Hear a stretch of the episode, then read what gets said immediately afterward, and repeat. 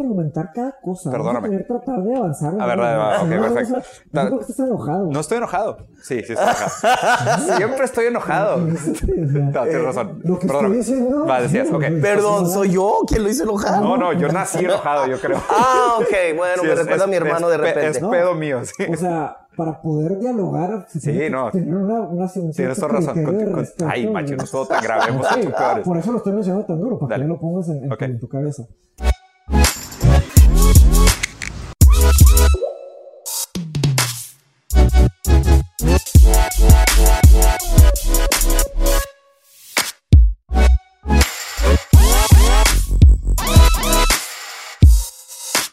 Hola a todos, bienvenidos a Rosary Bros. Este, en este episodio tenemos a Raúl, un gran amigo eh, historiador. Él, haz de cuenta que, digo, al rato nos puede dar su, su introducción. Ya- Gracias, pero este, más que nada lo de historiador, no soy historiador, de- Ah, ¿no? trabajo con la historia. Ah, trabajas Pero yo no por formación no soy historiador. Ok, ok. Entonces, este, pero sí, fue algo que me fascinó desde chico y eso es lo que ahorita me concentro casi todo mi tiempo. Súper bien. Pues bueno, yo, yo conocí a Raúl porque él, él le da clases a, a nuestra mamá, a Belén, y le da clases. Saludos. Saludos. y le da clase también a este robo, ¿no? No, ya no sé. ¿Eres maestro también de Carlos Romo? No. ¿Está en no, una de no tus clases? No, se me hace, Ah, bueno, se me hace que sí. sos A menos maestro, que sea un alumno en el TEC, pero No. no, Ya. la verdad no. No, que me Pero bueno, salió la idea de que, digo, siempre, siempre hemos hablado mucho del, del renacimiento, de la ilustración. De la historia. Y de la historia de los pensadores, de los pensadores, el pensamiento crítico, de cómo surgió, de dónde vino, todo esto. Ajá. Pero muchas veces tenemos este, faltas de conocimiento de si el siglo XVII, siglo XVIII, siglo XIX, de dónde, o sea, dónde está estructurada estos pensadores, ¿no? Sí. Entonces, pues salió la idea de invitarte. Gracias. Entonces, pues si quieres, háblanos un poquito de tu trayectoria, de cómo acabas trabajando con historia. Bueno, es que la verdad empecé, nunca, vengo de una familia de profesores. Entonces, este, lo, lo traigo en la sangre. Y la verdad, no quería entrarle a la profesión porque sé lo, lo, lo pinche ingrato que puede ser, la ¿De- de verdad. qué son profesores tus papás? Este, Mis papás son en secundaria y este, mi mamá también tiene en, en educación básica, en educación este, este, primaria. Sí. Este, Pero son maestros. pero son maestros. Entonces, este, la, por parte de mi mamá, son maestros. Este, lo divertido de todo eso es que yo veía lo fregativo que es ser maestro, pero la verdad nunca había estado frente a un grupo. En el 97 me quedé sin trabajo, este, siempre había estado eh, metiendo mi profesión, que es administración, negocios, etcétera. Em, y estaba trabajando en el TEC, en un puesto administrativo. Eh, eso no terminó muy bien, que digamos. Y brinqué precisamente por, porque dije, ya no, ya no tenía opciones, no tenía opciones, me había comido el carro. Este, dije, ¿sabes qué? ¿Qué, voy- qué vas a hacer? Me invitaron a dar clases a la UDEM. Me metí a dar clases. Fue el trip más padrísimo que he tenido en la vida. es divertido estar trabajando con estudiantes, con ideas y de rebotar precisamente. Por lo menos mis alumnos que puedan hablar con ustedes les dirían, me gusta estar con ellos porque no es nada más decir, no estás mal. No, vamos a explorar qué es lo que pensamos todos y qué nociones se pueden corregir o que pueden mejorarse. Este, empecé a dar clases en la UDEM en el 97, estuve en 98, 99 y en el 99 me invitó Pedro Treviño Moreno a este, y Sidán Serawi a que diera clases en el tecnológico y empecé en el 99. Este es mi alma mater, me gradué en el tecnológico en el 91 y este y a partir de ahí empecé a dar clases en el TEC y me gustaba muchísimo. Empecé a dar ¿Siempre clases de historia? siempre clases de historia. Historia y de de, historia, asumo. Sí, por supuesto. Claro, Cuando de claro, repente se sentaban conmigo, a ver, ¿estudias historia? No, pero ¿sabes de historia? Y de, de- caer. te puedo explicar esto, esto y esto, estas teorías, esto de lo- este análisis. Y, sí me gustaba mucho.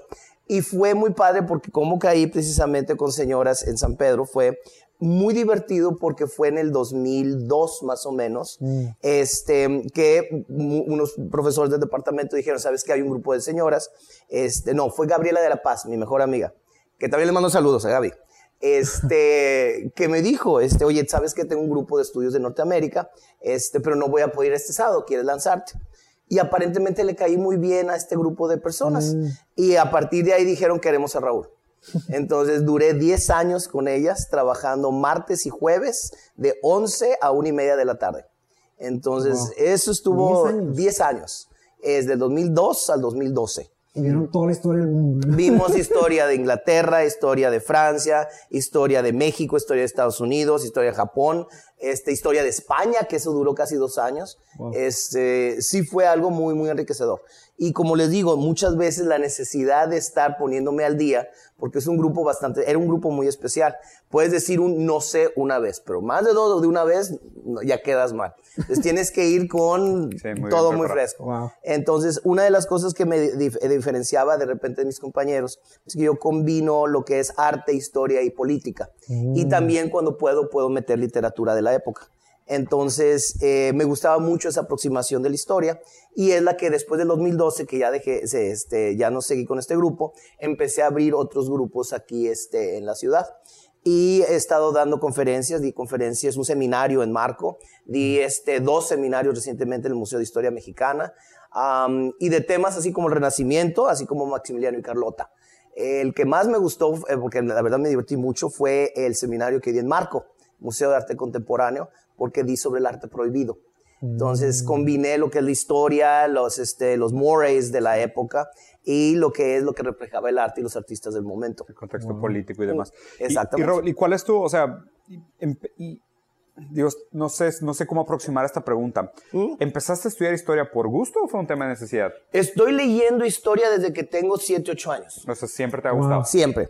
Este, recuerdo muy bien que una de las cosas que me fascinó, y, lo empecé a los 7 años, porque lo primer libro que leí yo por mi cuenta, y de hecho cuando me interrumpían era, quítate, quítate, este, déjame en paz, quiero leer este, fue a los 6, 7 años, este, fue Alejandro Dumas. Entonces, empecé con Alejandro Dumas, que es un escritor del siglo XIX, padre, este, y fue lo que me despertó una curiosidad por la historia de Francia. Y de hecho, si algún día me quieren invitar, eh, de Luis XIV me puedo sentar y puedo hablar como cinco horas y no hay problema. De hecho, mi siguiente pregunta iba a ser cuál es tu periodo histórico favorito, pero... El siglo XVII. El siglo XVII. Es el que más sé es el siglo XVII porque me fascinó desde esa edad. ¿Y por, qué te fascina tanto? O sea, ¿cuál es el... Me gusta mucho porque es una aproximación de la aventura. Es eh, personajes muy dramáticos como lo pinta Dumas. Y te pones, no necesariamente, este, de repente son... ¿no? Sí, por supuesto, y esa es la, la naturaleza de la, de, la, de la novela del siglo XIX. Este, ahorita estuve escuchando de repente eh, que estaba en una conversación con alguien que mencionaba a Proust.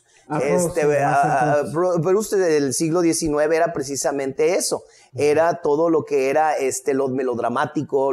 yo recuerdo muy bien que una de las de los personajes que más me fascinó, que brinqué de la historia de Francia e Inglaterra, fue cuando leí sobre la ejecución de Carlos I en las manos de Cromwell.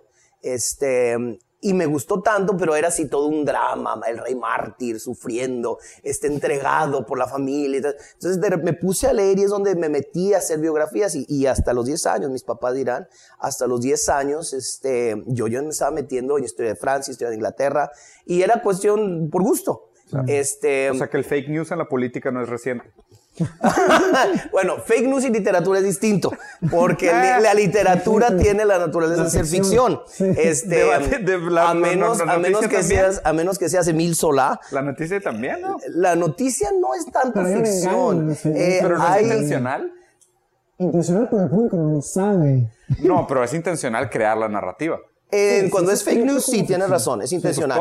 pero news es fake news. No, porque hay noticias y eh, outlets periodísticos que reportan los hechos. 100% imparcial. Eh, y que nada más reportan, por ejemplo, uno que acabo de, releer, de leer sobre lo que es el asesinato de la familia Levaron en Chihuahua, o Levarón, Levarón, em, y donde un reportaje que hace, por ejemplo, El País de España, en los primeros cinco renglones te dice los hechos no toman una posición, no toman una, una, opinión, no especulan, es noticia pura. Eh, una, viene la opinión. La opinión y la interpretación de los hechos y lo que se está diciendo, lo que pueden sacar de fuentes fidedignas. Claro, porque ese es el punto, fuentes fidedignas. Sí. Este, y Porque pues, a fin de cuentas, a menos de que España haya tenido investigadores, lo que recibieron aquí fue la información que les reportaron las autoridades mexicanas. Que les pasaron de acá. Y cuando no son autoridades mexicanas, fuentes, fuentes no oficiales. Claro. Entonces, sí, ahí tú puedes entrar al área de especulación. Tienes razón de que es algo histórico, porque incluso quien empezó a hacer todo eso, que se me hace lo más irónico y también lo más revelador. Los primeros que empezaron con fake news eran precisamente los nazis. Sí. la propaganda. La propaganda, la propaganda de Goebbels. Pero, pero desde antes, o sea, stalinismo y pues stalinismo es, es, bueno, es al mismo tiempo. es del, de los 20 hasta el 53. Entonces es, es, paralelo a lo que va a ser el. Porque en el estalinismo también había mucha propaganda, ¿no? O sea, ah, claro. Había por mucho supuesto. discurso, en el momento en el que eliminas todo lo que son los contrapesos del Estado, exacto. que de, este, erosionas los derechos de un ciudadano o de la ciudadanía, claro. este, te prestas a esta manipulación del Estado. Claro. Ahora, la, la, posición posmoderna, tú es que estudiaste filosofía, Mateo, te dirá, pues es que todo puede ser interpretación. No necesariamente. Cuando estás teniendo un reportaje bastante fidedigno y basado en hechos, puedes decir, en mi pensamiento, mi opinión es tal.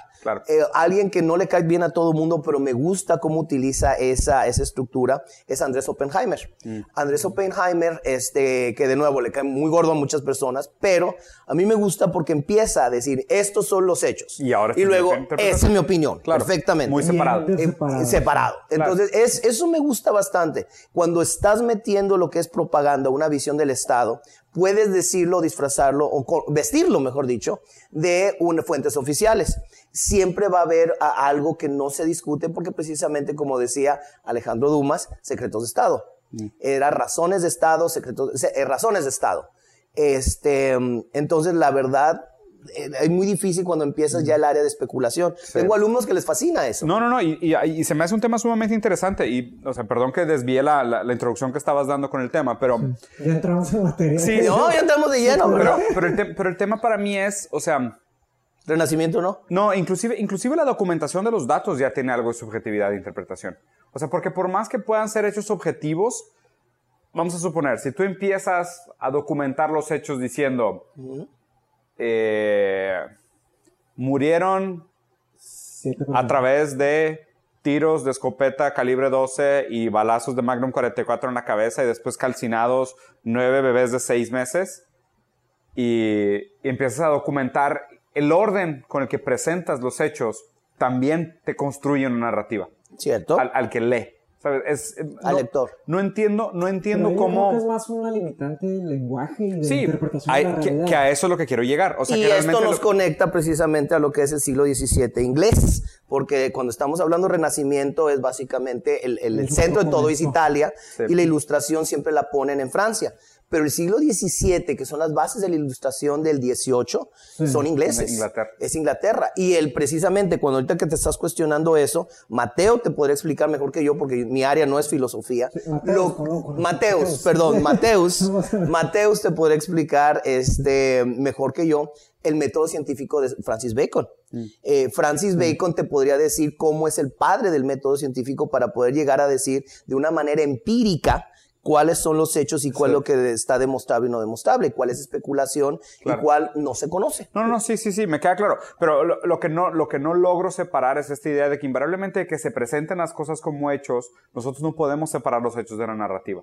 Porque tú invariablemente vas a construir la historia. O sea, no tienes cómo ver estos hechos aislados en el vacío. Tú sabes que es gente. O sea, tú sabes que, o sea, cuando te dice... Ahí es un ataque a la palabra no, yo sé, no, pero no, no, no, no estoy diciendo eso. Lo que estoy diciendo es, o sea, el cuestionamiento inicial salió de esta idea de que siempre existió el fake news, o sea, que hoy la gente ah, se queja, se queja de la idea de que, ah, los medios son manipuladores y falsos. A ver, no, ahí, no estoy de acuerdo. No, pero, hay medios que pueden ser de alguna forma u otra influenciados por algún tipo de agenda que no se conoce. Sí. Pero sí existen instancias que son eh, irreprochables precisamente por los parámetros que tienen para poder reportar. Sí, porque tienen, la BBC, cierto rigor. Tienen un rigor. La BBC, por ejemplo, el Deutsche Welle. Al Jazeera. Este, Al Jazeera es magnífico, la verdad. Este, pero la verdad, es, es muy difícil poder decir que todo es blanco no, y... No, no, no, no, no, tampoco, tampoco, lo puse, tampoco lo puse así. O sea, lo estoy generalizando, obviamente. Pero esta idea de decir la narrativa política generalmente es exagerada o es rimbombante. o es rimbombante o es teátrica o le meten le meten de su cuchara para hacerte pensar o, digamos para agregarle contenido a la historia. Eso, eso es algo que siempre ha sucedido.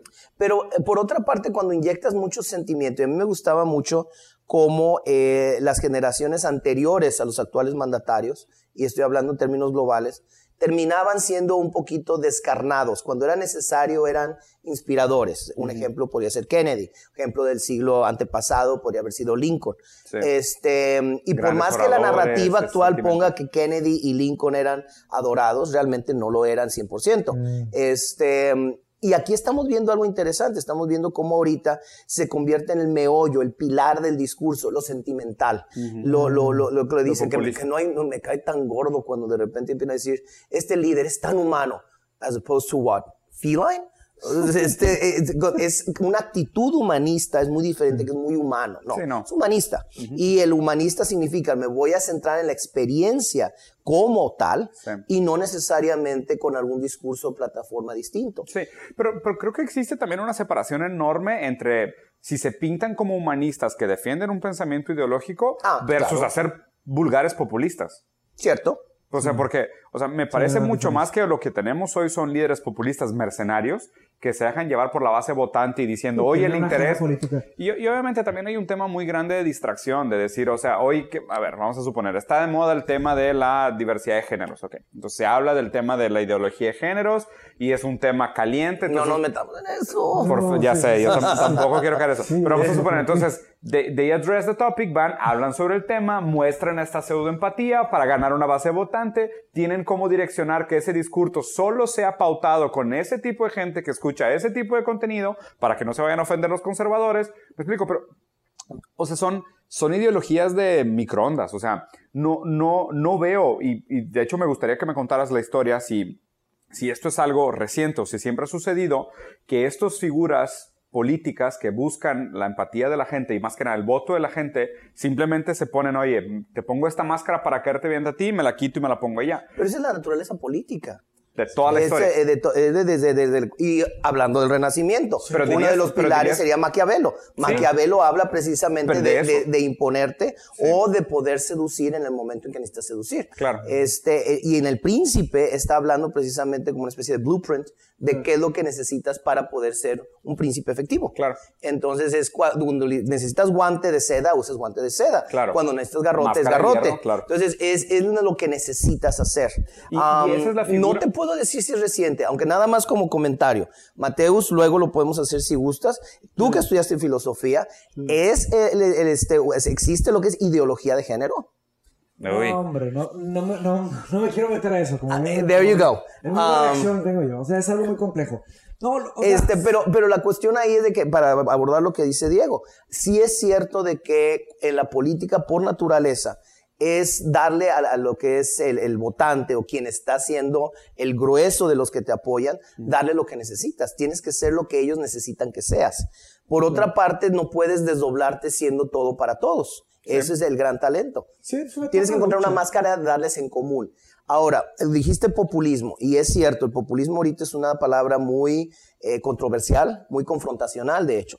Ah, porque se acuerdan cómo eh, me encantó el encuentro entre Enrique Peña Nieto, este, el sexenio pasado, y Justin Trudeau.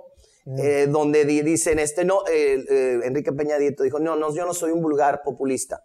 Y Justin Trudeau dijo, but I am, I am a populist.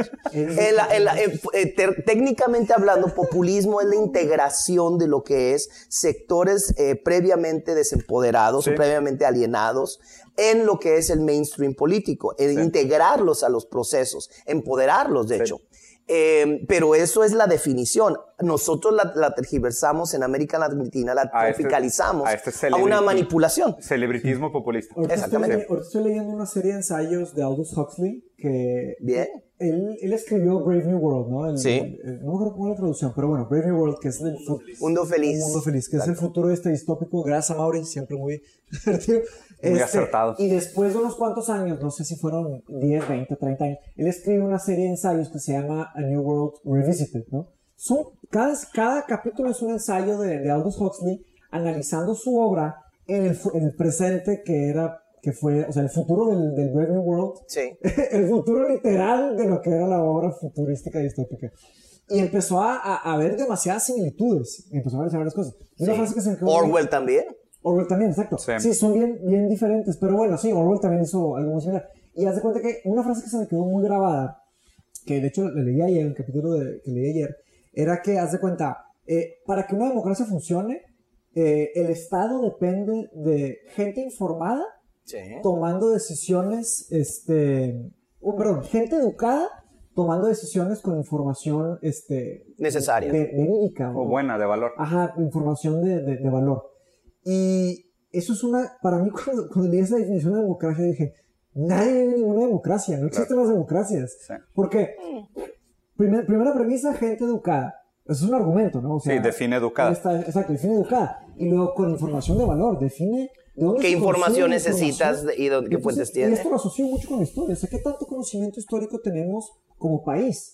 ¿Sabes? Digo, y no solo histórico, conocimiento científico, conocimiento, o sea, porque todo es información, o conocimiento verídico, como dijiste, de Sí. noticias. ¿Qué tanto? Estamos leyendo interpretaciones de interpretaciones. Entonces, Sí. ahí te habla que en realidad la palabra democracia es una palabra vacía. O sea, ¿De dónde, de dónde es? Es muy difícil. Sí. Es aspiracional, yo diría. Porque eh, más que vacía es algo que nos da hacia donde podemos trabajar, hacia donde podemos construir. Um, ideal. eh, de, de alguna forma u otra, sí, de una manera muy idealista, pero es algo a lo que podemos construir. Y la base de eso es el liberalismo este, de John Locke, eh, siglo XVII inglés. Escuela de Um, Chicago. y lo interesante, eh, nacimiento, eh, bueno, Escuela de Chicago no necesariamente, y es, Después- otra, es, es posterior. Sí. Ese ya un replanteamiento, Sí, pero las bases y son Y después lo que pasó en Chile, digo, no sé, mi, Este- mi cabeza se fue así. leyeron lo de Santiago Piñeira. Sí. La entrevista que dio Lo en el la mamá de país Andrés. no lo este, estuvo No, magnífico porque Santiago Piñera, dicen, el hombre más rico, un- eh, uno de los hombres más ricos de Chile. Y aparte, presidente de lo que es Chile, que dije, güey, esa combinación es algo muy prudente que digamos. Sí. Eh, eh, no nada más el hombre más, eh, el hombre más- un hombre muy rico. ¿El hombre más rico? El hombre más rico de Chile Sí. y aparte presidente de... Dije, no. Y, y él mismo está diciendo, no hemos comprendido que existe una corriente subterránea de resentimiento, de enojo, porque podrá, podrá haber macroeconómicamente y en indicadores crecimiento, pero la realidad que existe entre sectores es que no existe igualdad, existe alienación política, existen sueldos de subsistencia, existen patrones de explotación, que es la escuela de Chicago, es cierto. Pero por otra parte, la escuela de Chicago también nos da las bases para construir una globalización que yo aplaudo y apoyo 100%. Sí, ha sacado millones de personas de la miseria. Y ha creado una conciencia global, a mi juicio, que realmente es muy difícil de superar o de recuperar de, de- de algún otro momento. Si Sí, quieren eliminar globalización, dices, No, sí, no. pero te- como ¿Y dice, a you throw out the baby with the regresas? bathwater. No, ya que regresas. Sí, sí, sí. Sí. Se hacen los Dark Ages. No, ya que, ¿a qué Exactamente, regresas? Lo que llegas- pasa- lo que pasa es que no, ten- no tenemos un tercer lugar. O sea, Una hoy- tercera opción. Sí, o sea, sí, o sea, un tercer lugar ideológico. O sea, no hay una, no hay un, no hay una tercera. ¿Te No hay un- refieres a, a socialismo? sí, no, ni siquiera, ni siquiera me refiero a socialismo y. y- y Es el. No, papel no del es. Estado, más que nada. Sí, o sea, exacto, o sea, más Ah, bien- paternalismo porque- o liberalismo. Porque. Liberalismo o autoritarismo. Autor- Ándale, Autoritarismo. porque ahí te va. O sea, a mi, a mi entender es todavía el. vam- Vamos a suponerlo así, tratando de, de hacer un ejercicio casi, casi república, ¿no? O sea, obviamente, el, lo difícil es entender qué tanto puedes tú limitar el deseo humano para que siga funcionando como fuerza motivadora para el progreso y no premiar desmedidamente a la gente que desborda el deseo en avaricia. O sea, básicamente para mí ahí es donde está la controversia de administración global. ¿Por qué? Porque lo que pasa es de que si, si tú, si tú quitas el deseo o si tú limitas el deseo, la gente va a decir, pues yo para qué voy a querer reinventar las grandes tecnologías o inventar la próxima cura de una gran enfermedad Si si, no, son iguales, si, no- todo- si no voy a tener acceso, a si, no voy a tener acceso a una gran recompensa que me distingue a los demás por mi mérito. ¿ok? Ajá. Por Yo ahí sí estoy un poco, porque es, de nuevo, capitalismo de Adam Smith, también este siglo XVIII. Este, sí el interés y, y el- y la utilidad, eh, la ganancia, Sí. es un motivador muy importante. Pero yo creo que cuando estamos hablando de la avaricia en el siglo XXI, Sí. es cuando dices... eh, la- la- voy a crecer y crecer y expander. ¿Y, y por qué? Porque necesito ser redituable. Dices, pero es que, ¿qué, de- qué tanta más Claro, redituabilidad ajá, quieres? estoy de acuerdo contigo. O sea, cuando dices, Sí. ni tus bisnietos van a tener que trabajar. Pero- pero no- y aún así to- y tienen todo cubierto. Sí, que- pero ahí quieres más y más y más. Dices, sí, pero ve el precio y el costo social que esto tiene. Pero para la gente que tiene un billón de dólares, lo que quieren es tener dos, no les importa tener menos. O sea, a, a eso me refiero. El problema es de que la gente ¿A que todos? está. No No, todos. Para la gente que está envenenada de avaricia o la gente que tiene esa enfermedad de solo quiero tener más, no hay un límite. O sea, no hay un número que les puedas poner. Porque ellos ni siquiera estaban buscando felicidad en primer lugar. The Pursuit of Happiness. Es Pero- Jefferson. pero- es pero- Jefferson. pero no lo que lo que empezó. pero Pero, no es mira, real. Diego. Pero no es real. Pero No es lo interesante es de que Diego toca realmente el original del pensamiento de Locke, que era life, liberty and property. Claro. Y aquí de repente liberty, Jefferson brinca a life, liberty and pursuit of happiness, Claro. que para algunos podría ser la- el dinero, eh, otros el reconocimiento, otros podría Lo ser el el, el- el hoy- éxito o su legado. Lo que pasa es que hoy el dinero hace todas esas cosas que tú me dijiste. Ahí le, do- le cedo a la ética y la filosofía y la- Sí, y lo, pero- lo que pero dice Mateo. pero aquí es- el dinero, El dinero money buys you todo. everything. Hay un Hoy en problema- día, sí. Un problema que le veo al dinero O sea, hoy. sí, no. hace, aunque te compre la ilusión de que sí, funge como si sí. Perdón, Mateos, tú ibas a decir algo. A ver. No, o sea, un- uno de los problemas que veo del dinero es que el dinero, o sea, a- antes, sie- el, el dinero siempre ha tenido sus limitantes, ¿no? Las monarquías en, en- en la época feudal, tú podías comprar ciertas cosas, no podías comprar todo, tenías limitantes de poder y de... Sí. y no está el tema de la religión, cómo ponía ciertos limitantes a lo que podías y no comprar. Claro. A medida que se han estado quitando esos shackles, esas barreras, Se llama The Commoditization of Goods. cada vez más el dinero te, te, más, te compra más cosas. Sí. Ahí sí estoy de acuerdo en eso. Materiales. Por ejemplo, Bueno, también no, emocionales. pero servicios, experiencias, viajes. ¿Qué no ejemplo, compras hoy? Por ejemplo, vas a Disneylandia y el, el, vas al puedes, dinosaurio. puedes co- puedes comprar un dinosaurio. Puedes A ver, no, no, no, perdóname, espera, espera, espera. la milarca, la Sí, milarca espera. te diría lo contrario, Espera, pero no. bueno. Te puedes comprar un dinosaurio de plástico que está No, hecho de sí, sí. petróleo, que en algún momento fue un dinosaurio de verdad. The irony. No, The irony. muy sencillo. puedo comprar con dinero el tiempo, pero no quiero entrar a eso. O sea, ¿Puedes comprarte más vida? No, no, ¿Puedes no. extender, No puedes, necesariamente. ¿Puedes extender tu vida? Sí, sí. no trates de contraargumentar cada cosa. Perdóname. Tratar de avanzar. A ver, ok, perfecto. No, estás enojado. No estoy enojado. Sí, sí estoy enojado. Siempre estoy enojado. No, tienes razón. Lo que Perdóname. estoy diciendo. Decías, ok. Perdón, soy yo quien lo hizo enojado. No, no, yo nací enojado, yo creo. Ah, ok, bueno, Sí, me es- recuerda a es- mi hermano es de pe- repente. Es pedo mío, sí. O sea, para poder dialogar, se tiene que no. tener una, una un Tienes toda razón. criterio de Con- con- respeto, ay, macho, no es todo tan grave. Hemos Sí, hecho peores. por eso lo estoy mencionando tan duro, para Dale. que no lo pongas en, en Ok. tu, en tu cabeza. Pero bueno, eh, volviendo al tema. O sea, con dinero tú puedes comprar, por ejemplo, vas a Disneylandia y antigua, o sea, a los, a los principios de Disneylandia puedes comprar un boleto y luego ya hay muchas versiones del boleto, VIP, no sé no sé qué. Sí. Luego vas, tienes que hacer fila y sí, en ese contexto tú compras tiempo, tú compras evitarte la fila. Lo que me refiero a, a tiempo biológico. Mm. O sea, sí, está la medicina y estamos luchando para avanzar. Pero bueno, con los ma- mayores y super mejores avanzados, ¿cuál es el récord de vida funcional? ¿no? Ciento y Cien años, feria. Ciento y 115, feria. sí. ¿Sabes? O no puedes vivir mil años con dinero, por ejemplo. Pero bueno, el punto es que sí, el dinero está cada vez abriendo más candados de que, que puede hacer uno. antes de que te Por alejes- eso, Hasta David más- Rockefeller. para La, con- la- la- la conclusión, eso que genera, cada vez genera más resentimiento. ¿Por qué? Porque uno de los elementos humanos es el tema, pues, está el tema de la envidia, el tema de los celos, el tema de que, por- desde lo que dijimos, de que el niño chiquito que tiene dos pasteles y el otro no tiene ningún pastel y el otro quiere uno y se tiene que compartir. Mi pelota. Desde ahí está la- el conflicto. Luego va al kinder y compartir juguetes. Entonces, la envidia es una cosa que está en la humanidad, ¿no?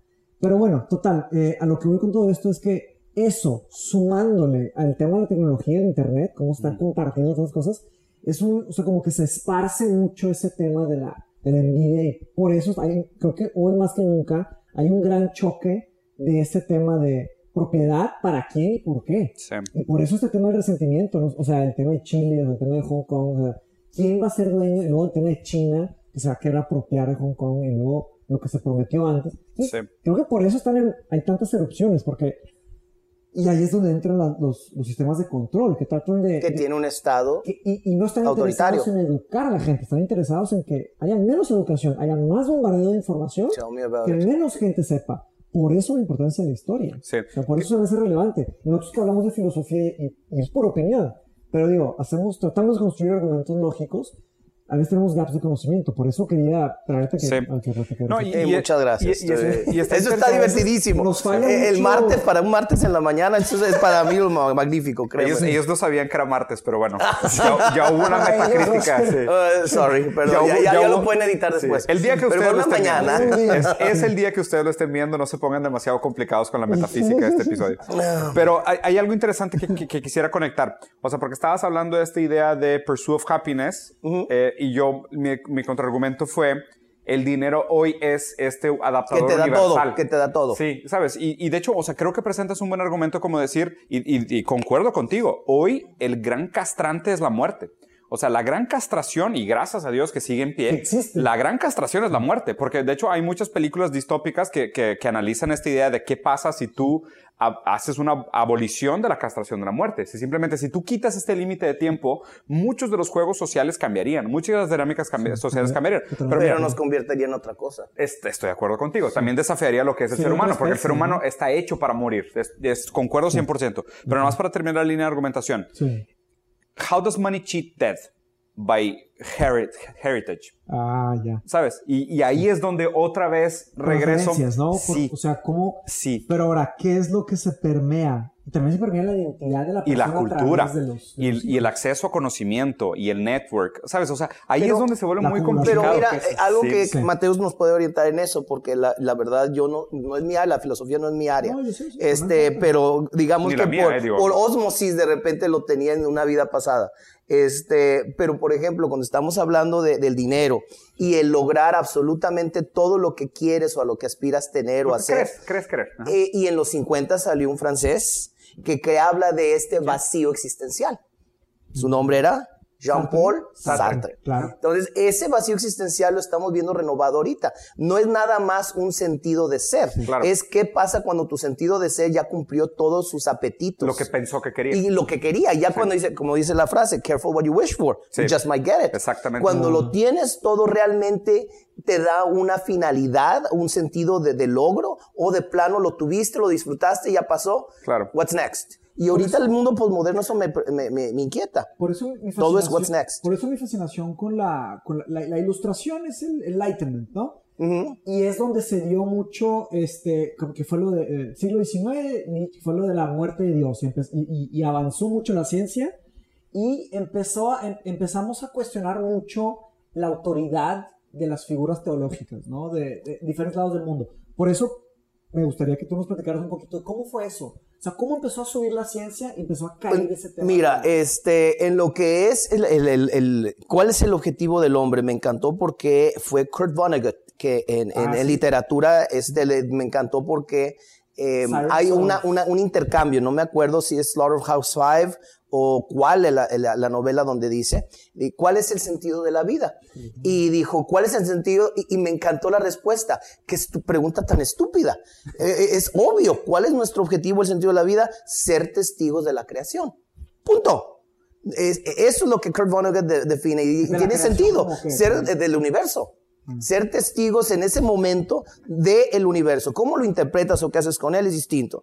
Ahí podemos entrar y remontarnos al pasado con Pico de la Mirandola. Pico de la Mirandola a los 23 años escribió eh, la- el, este, la- el discurso por la dignidad humana, donde dice, y lo estoy es- haciendo una cita muy, muy mala, pero es cuando, para, para, parafrasear- parafrasear, mucha cafeína, Dios mío. Este, eh, cuando estamos hablando de, de- de lo que es el destino y Dios dice, crea todos los, a los animales o la creación, tiene un objetivo, una naturaleza. Pero cuando llega al hombre le dice, tú vas a definir tu naturaleza. No te dice ni de los cielos, ni de los, del submundo, ni del mar, ni de la tierra. Tú defines tu naturaleza y lo que quieres ser. Puedes elevarte a lo más excelso Nos o reducirte odiaba. a lo más, a lo más bárbaro ¿Por qué nos odiaba tanto para te dio libertad. pena, pues no, es que dijo de repente, imagínate qué, qué maravilloso regalo es ese. Te pon- coloca en este mundo y O te dice, puedes ser lo que Muy tú pesado. puedes ser.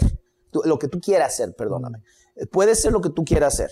Ahora, desde una perspectiva postmarxista dirías, claro, cerdo burgués, porque tienes esta eh, posición de privilegio, Claro. puedes opinar esto y esto y Está esto. fácil. No, claro. Y está muy fácil. Claro, y es cierto, pero por, por otra parte el renacimiento en sí es un producto burgués, es un producto de una nueva clase social, los banqueros, los medici, los que eran las, nuevos, este, las nuevas élites, Los expertos. los que tenían dinero constante y sonante, no necesariamente tierra, aspiran a través del pontificado y llegan a ser aristócratas, pero al principio eran prestan- este, prestamistas.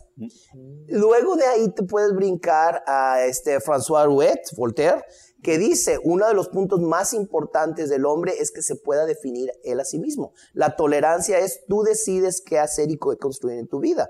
Entonces ahí tenemos esa conexión entre el renacimiento y la ilustración, porque ese es Voltaire. Y Voltaire está diciendo es de lo mismo, tiene la libertad y tenemos que ser tolerantes ante lo que es la libertad de tú crear lo que quieras crear. Y eso es maravilloso. Somos niños que nos colocaron en un jardín que por desgracias, como cabra, ya nos acabamos todo el maldito planeta. Entonces, este, ya ahorita estamos en una posición extrema en donde si no se formulan políticas, este, públicas, si no se cambia el patrón cultural que tenemos, Si no se ponen se acaba la civilización. Sí. Y es una civilización que dices, bueno, que cambie, porque tengo alumnos muy radicales que dicen, sí, que se pudra, que se queme. Que se queme Dices, todo. "Y- and- and what's in its place? Claro. Este, Sí, y mientras que sí, sí. decidimos y construimos esos, ¿cuántas vidas o cuántos millones Farm va- de, de Orwell también. Sí, Es no, exactamente. sí, no, no se puede, exacto. O sea, para empezar la revolución, digo, es, es lo difícil también, que eso no te quita el derecho ni siquiera la necesidad de cuestionar lo que es. O sea, más De bien, acuerdo, solo a través del cuestionamiento de lo que es, en algún momento vamos a poder plantear lo que debería de ser. Exactamente. Pero pues también tampoco no podemos caer en el regresismo de decir, pues regresemos a lo que era. Porque pues tam- o sea, tampoco, ya Entonces, ahí. y ahí sí tú ahí tienes razón cuando dices, toda historia es una narrativa Claro. filtrada y editada y teñida con algún tipo de, de agenda. De óptica. Entonces, eh, y de una óptica en donde dices, eran las historias nacionales. Por ejemplo, a mí me encanta porque empecé con historias nacionales. Ahorita ya me cansaron las historias nacionales. A mí me gusta conectar, por ejemplo, ahorita estoy en un curso que estoy dando, este, en donde conecto lo que va a ser un tema lo que es a través de la experiencia transcultural eh, a, lo la- y, y transis- Ah, eh, a ¿cómo través de la historia. Por ejemplo, la muerte en La muerte, cómo se visualiza Qué buen- en China, cómo se visualiza en sí. el siglo XVIII Increíble. europeo, cómo se visualiza Qué en padre. Mesoamérica, cómo se visualiza. la muerte y podemos manera, ver como claro. una experiencia general. Ahora, te soy sincero, la idea no, no es original mía. Dos escritores ingleses, dos historiadores que respeto muchísimo, Nigel Spivey y Simon Shama, son los que sacaron esta idea y dije, ¿por qué no analizarlo? Porque Está veía documentales, leía libros, decía, aquí faltó esto y les faltó este y este también. Dije, Claro. pues entonces construir mi Claro, propio aquí- ¿Qué te pareció el libro de Sapiens que, que hizo Big Eh, History? de- sí, ya- ¿cómo se llama? Yavari, Yava- de ya- Yuval Yuval. Yuval Yuval Harari, sí. Me Y interesa la eso opinión de una historia, de un- una A persona ver. que trabaja con historia sobre un libro de Big History que... es una visión histórica muy interesante y fue, y lo reconozco, la señora Cecilia Pérez Madero, la que este, me, me- me metió esos libros para que los leyera y me despertó la curiosidad. Fue gracias a ella que dije, bueno, vamos a explorarlo. Me gusta mucho, ma- mucho más el más reciente que habla sobre el siglo XXI. O sea, Homo Deus. Este, homo, homo- no, es el, No, el 21 otro. Rules for the 21st Century. Ah, ese. es Homo Deus el del el medio. Sí, ya. Sí, porque es de, de animales a dioses Sí. o algo así. Luego viene Homo Deus, Homo sapiens, Homo Deus, Deus, y luego el eso siglo el XXI. siglo XXI. Me gustó más el siglo XXI ¿Leíste porque es una profecía. Me ojé el primero, me metí más en el segundo, pero el que sí terminé es el tercero. Este, Yo al el revés. problema. Yo leí muy bien el primero, el segundo y el tercero no lo El pude problema para mí Sí. es de que eh, como alguien que maneja historia y tengo una visión cronológica Claro. y este de todo lo que ocurre en su momento, incluso paralelos en distintos lugares y contextos, es de que el hombre tiene una aproximación muy distinta. Este, para empezar, no, no es una, es, no es lineal, es regresiva. Mm. Este, y ver cómo, cuántos años llevamos con la agricultura, cuántos años llevamos con este modelo, cuánto porque llevamos con esto. hoy, pero dices, atrás. ok, es- está muy padre como un análisis, pero llegó un momento que para mí fue muy cansado. Ya. Este, porque dije, sí es cierto, puedes encontrar estos paralelismos, pero llegó un momento en que sí ya no, no, no lo disfruté tanto como en el siglo XXI. Ya. Ah, Este, ¿Qué fue lo que te gustó del siglo XXI? Me gustó porque a través de temas empieza a visualizar cómo el futuro puede ser. Ya. Y, y, de hecho, exactamente lo que te iba a preguntar. ¿Qué sigue el posmodernismo? Ay Dios, barbarie, probablemente. Sí, ya Einstein- estábamos Einstein- viendo la barbarie. Einstein decía que la Isabel tercera- Allende acaba de decir, estamos viviendo en tiempos de tinieblas. Entonces, age. este, sí, ahorita estamos viendo un dark age porque veo que todo lo que para mí era signo del progreso, desde una perspectiva hegeliana, este, de mejora y, y- y- crecimiento, Sí, está lo- siendo atacado. Por ejemplo, lo de las La noticias, las decisiones basadas en noticias, la ciencia, estamos regresando incluso a un replanteamiento de lo que es ¿Verdad? la religión a través de un misticismo Exagerado. Sí, hay que, que a mí de repente me... y, y no, eh, misticismo a través de sectas. Esta que estaba aquí en, este, en Monterrey, que este, secuestraba a, este, a chicas y que usaba branding irons y todo eso que marcaba. Ese tipo de secta, Nexium que se No, llama sí, o la- algo sí, así la de esas. cienciología y- Este, la cientología, todo eso que dices, si la vida empezó aquí millones, hace billones de años. Aparte la historia, la historia está y que- que- fumadísima. lo creó escribía ficción, ¿no? Sí, Sí, y era y era un, era un nickel, nickel writer, o sea, de esos que era un nickel por letra. L. Ron Hubbard, sí. Pero hay uno que recientemente me llamó la atención, que fue una perspectiva comédica, eh, de, de comedia, Dele- que se llamaba ¿En serio? eh, Good Omens. Pero cool. padrísimo. Secta- secta comedia. Eh, no, no, Está no, no, no, es una comedia, pero no es secta, eh, no, no, no, eh, punto y aparte. Lo, esta es una comedia que salió, que se llama Good Omens, con Michael Sheen y David Tennant, que está magnífica, porque habla precisamente desde una panorámica de, de humor, lo que es el- el- las ideas fundamentalistas cristianas. Entonces, por ejemplo, habla de cómo eh, la premisa es eh, la, la serpiente en el jardín del Edén y el ángel que guardaba la entrada del Edén. De repente están viendo, empieza la serie como están viendo parados en la muralla, viendo cómo Adán y Eva están corriendo y alejándose y dicen, ¿y ahora qué fregados hacemos? y por los próximos seis mil años, porque es como define la vida y el, desde el paraíso acá, son seis mil años, este, se hacen amigos. Y es una comedia divertidísima precisamente porque toma todos los preceptos del, fundamentalismo cristiano, de, las ideas del cristianismo, y las hace en una comedia de absurdos. Y se me hace divertidísimo porque aparte son dos actores extraordinarios. Muy Monty Python. Eh, Oye, pero, regre- exactamente. pero regresando, regresando a la pregunta de qué sigue el posmodernismo y por qué la barbarie. O sea, en esta idea de... Yo, yo sí creo que de alguna manera, y a ver, y sin, sin tratar de sonar demasiado vulgar, ¿no? O sea, sí creo que saludablemente cuestionamos a esta posición de deidad que tiene actualmente la ciencia. Ok, que es un- Cuestionamos, o sea, como especie estamos Sí, cuestionando. Como o sea, civilización, Como quizá. civilización. O sea, me, me parece que, o sea, no sé si, si es mi lectura equivocada del posmodernismo, pero...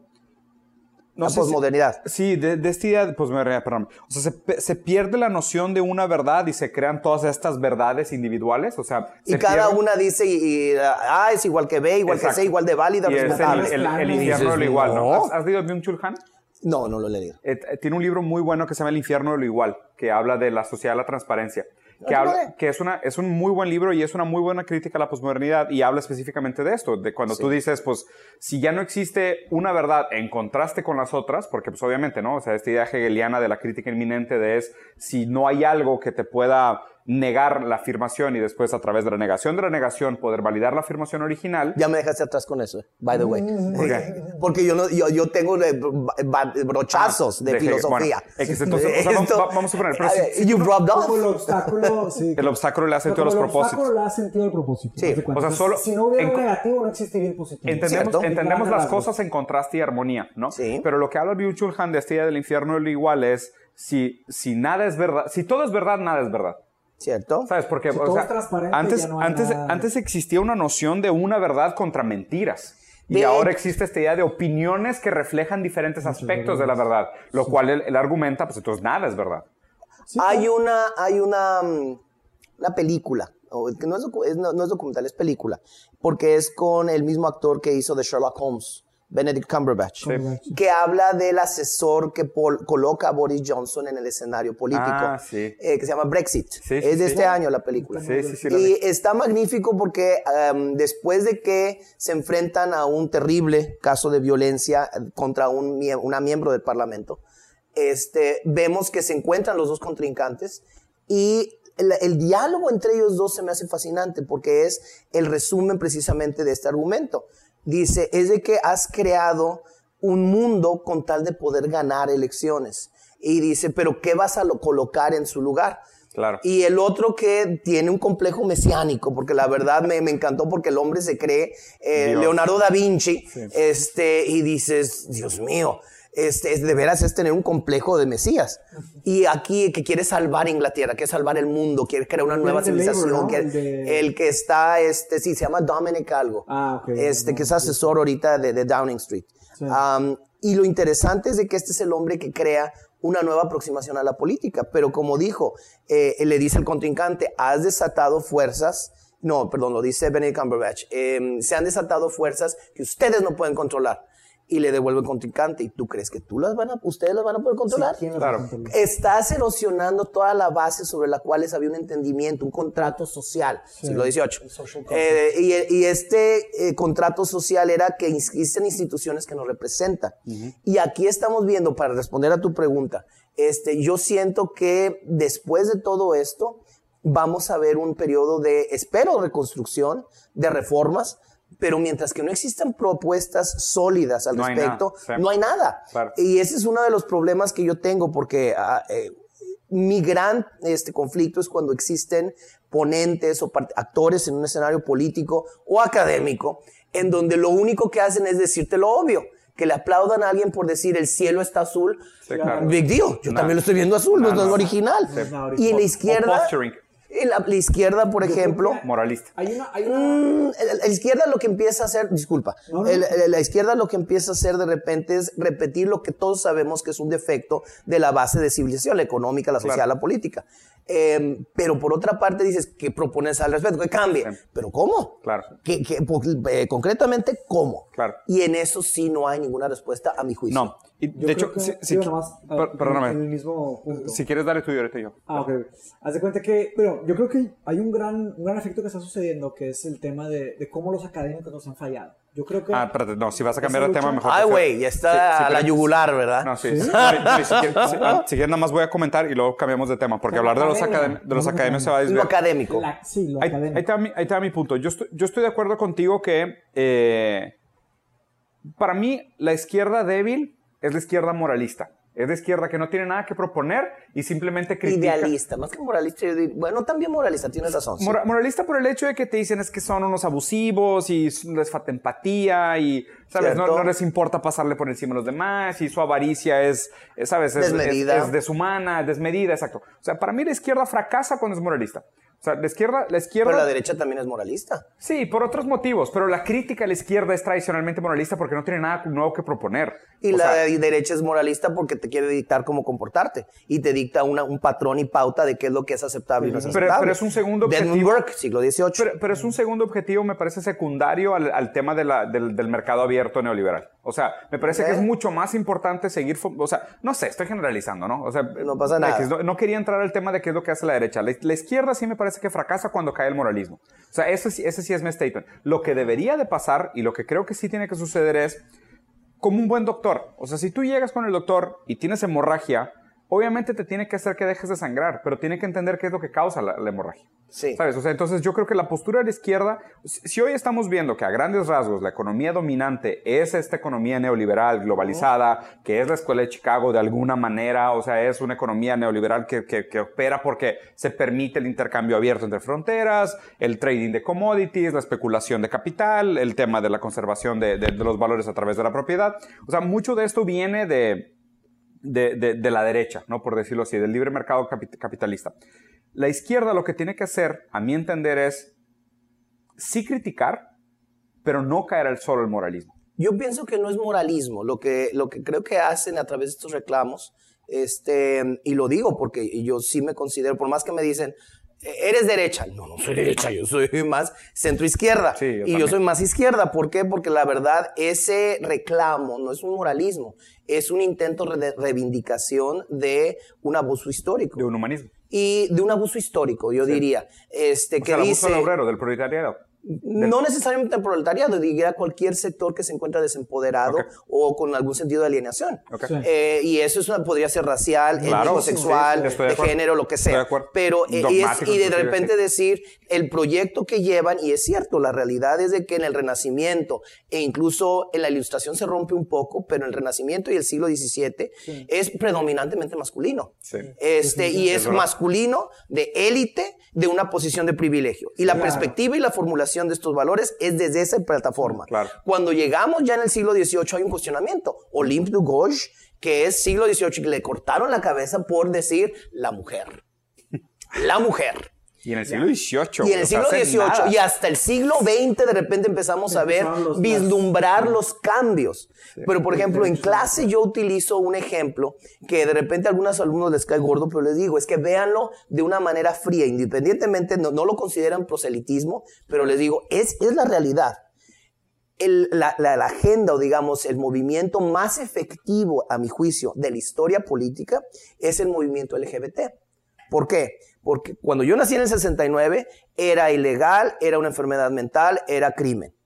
brinca al 50 años en el 2019, hay una cierta integración política, hay una apertura, hay una identidad aceptada, hay movimientos, hay activismo. No, Eh, claro. 50 años, Es muy Sí, corto. es lo que otros movimientos no han hecho en 200 años. Sí.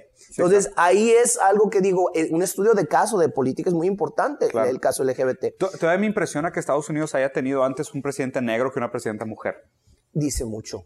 Eso, Sí, eso, eso habla eso habla mucho de la historia. Eh, Habla mucho, sobre todo porque aquí estamos viendo lo que es una- un escenario donde la raza puede, o la, la cuestión racial, es un tema que pudo traer, pero por otra parte, como dice a- Obama- Barack, Obama, y todo mi, eh, mi respeto a su trabajo y su, lo que representa, pero era un poquito medio este, hosted cupcake, porque dark on the outside, white on the inside.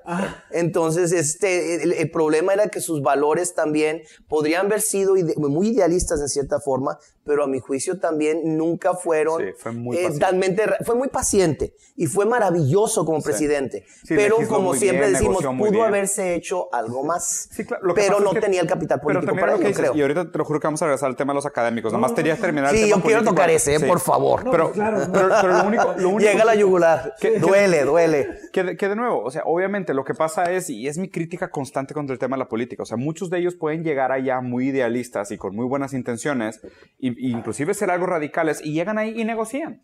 The, ra- the road to hell is paved with. Good intentions. Sí, There you go. Sí. Sí, pero- Entonces, este, y ese es el problema, porque de hecho estaba platicando de esto con una persona anoche, cuando hablamos de escenarios políticos. Por ejemplo, bienvenido Evo Morales a México.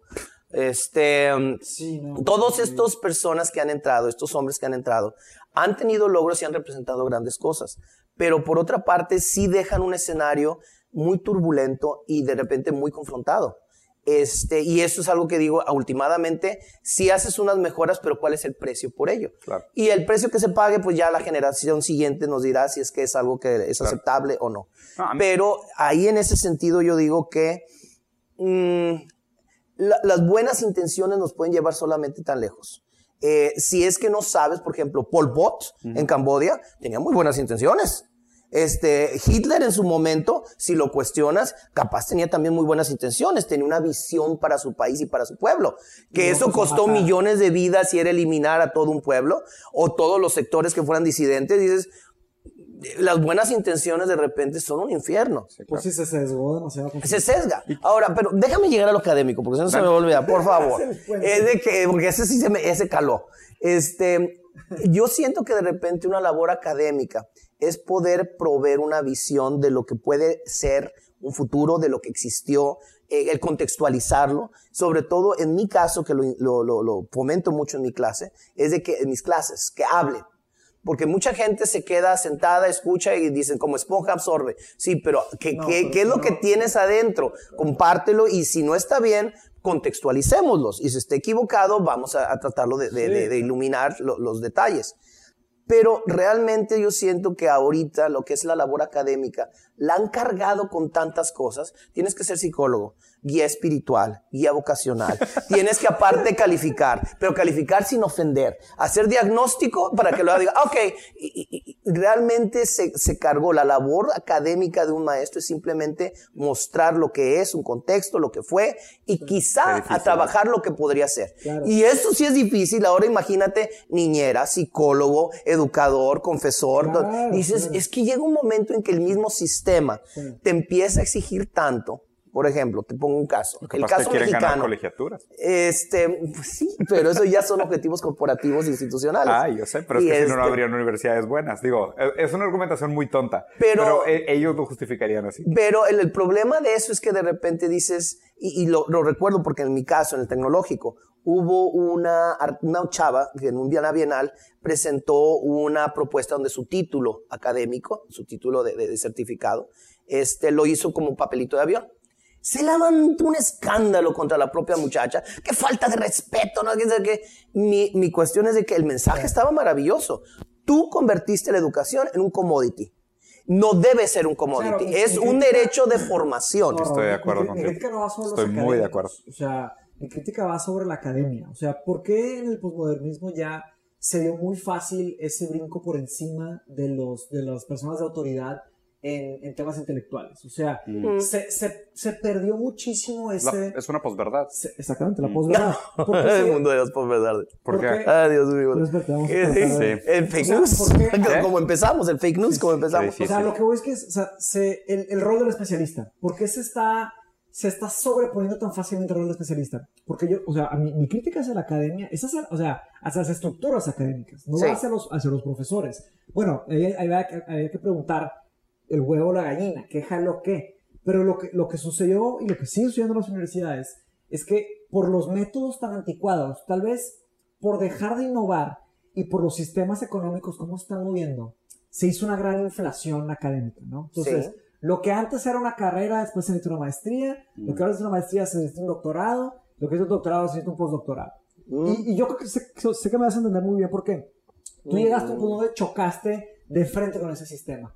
¿Y qué- cuál fue tu decisión? Fue, o sea, es fight or flight y dijiste, yo me voy de aquí. O sea, dijiste, mi tiempo vale más que estar, este, estar trabajando por tanto, que va mejor yo hago mi propio camino. Entonces, Y comparto los dos caminos, by the way. Entonces, Sí, puedes que- hacer los dos. comparo- exactamente. Y mi tema es que los sistemas educativos este, de hoy, tú, tú mismo lo dijiste, o sea, que la educación no es solo que una persona hable o que, eh, que vomite información y 40 personas sentadas escuchando. Tiene que haber un... "Ey, pero yo, yo no pienso, yo estoy de acuerdo con esto. ¿no?". Pero eso se llama interacción dentro de lo que es un Ahora, aula, un Si escenario. son 40 personas, en realidad hay tiempo, si hay una hora de tiempo. Ah, no, hay pero tiempo para... Entonces, pero- a eso voy. Mi crítica es hacia las estructuras, hacia los... O sea, como ingeniero... Hacia el modelo académico. Como ingeniero también veo los modelos, ¿no? Estudio los... O sea, el framework, ¿no? O sea, Sí. el, el modelo de Oxford se me hace genial. Claro que es carísimo, pero se me hace genial porque los alumnos tienen...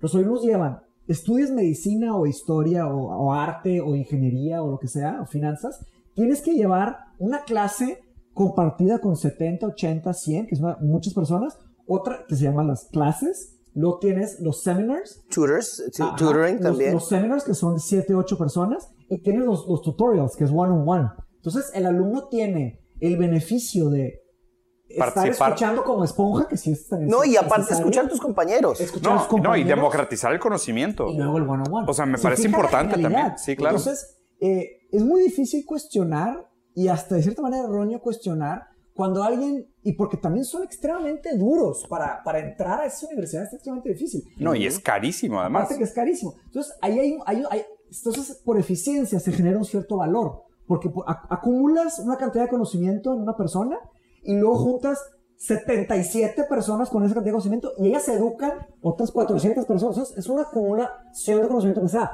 Pero la- Algo que- la problemática que se hace aquí es cuando tratan de permear er- esto por todos lados, de todas maneras, y se hacen muchos falsos intelectuales que como que nada más están ahí y no hicieron lo, lo, lo que necesitaron hacer, el trabajo, y luego empiezan a vender cosas, y ahí es donde empieza a caer la, la reputación de los intelectuales. Yo siento que la, la reputación de intelectuales cayó en el momento en que fueron muy, sí, honestos, muy honestos, porque de, de repente me ha tocado que dice, ah, bueno, es que yo estoy de acuerdo con esta idea. No, es que sabías esto y sabías lo otro y sabías esto y, y, y- lo tengo en mi propia familia, créeme.